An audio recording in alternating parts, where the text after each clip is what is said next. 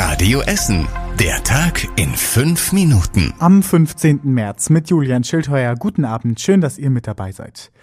Ja, die neue Woche, die ist leider mit einer sehr traurigen Nachricht gestartet. Bei einem Zugunglück am Essener Hauptbahnhof ist in der Nacht ein 67-jähriger Gleisarbeiter gestorben.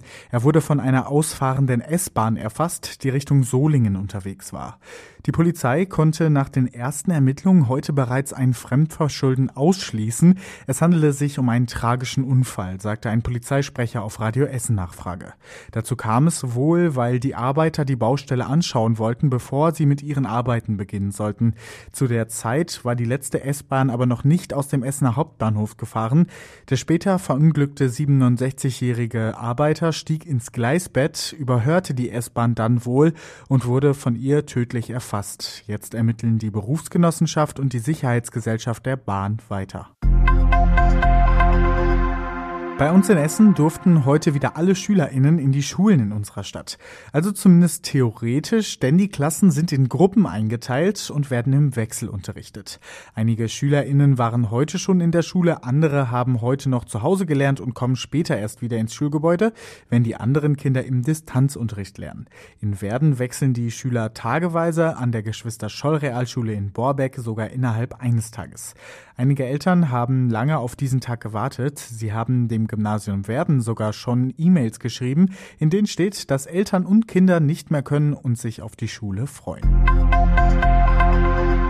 Ab morgen soll es in den Essener Schulen dann auch Selbsttests für alle geben.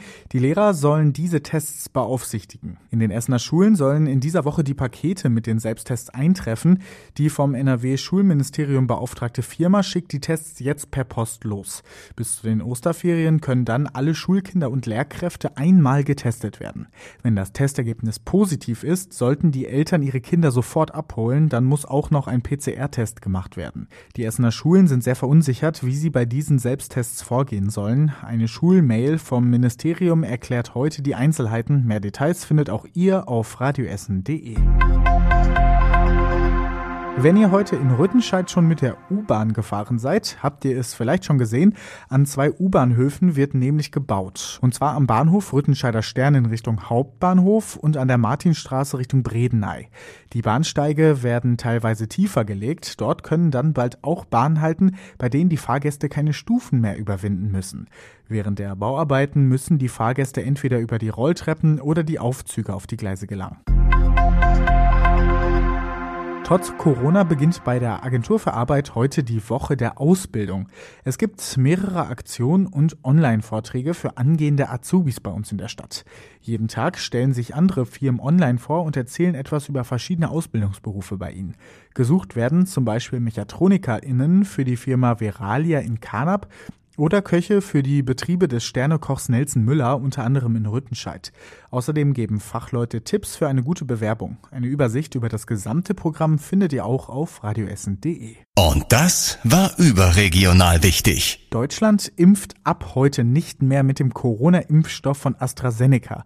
Zumindest vorerst. Das hat das Bundesgesundheitsministerium mitgeteilt. Für uns in Essen hat das drastische Folgen. Alle Termine, bei denen der AstraZeneca-Impfstoff verabreicht werden sollte, fallen auf unbestimmte Zeit aus. Das hat eine Stadtsprecherin auf Radio Essen Nachfrage gesagt. Allein bis Sonntag wären das 5000 Termine gewesen. Alle Menschen, bei denen die Impftermine jetzt ausfallen, werden von der Stadt per E-Mail informiert. Der Termin verschiebt sich dann.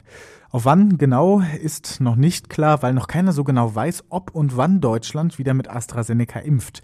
Grund für die Aussetzung ist, dass sich bei einigen PatientInnen, die mit AstraZeneca geimpft wurden, Blutgerinnsel gebildet haben.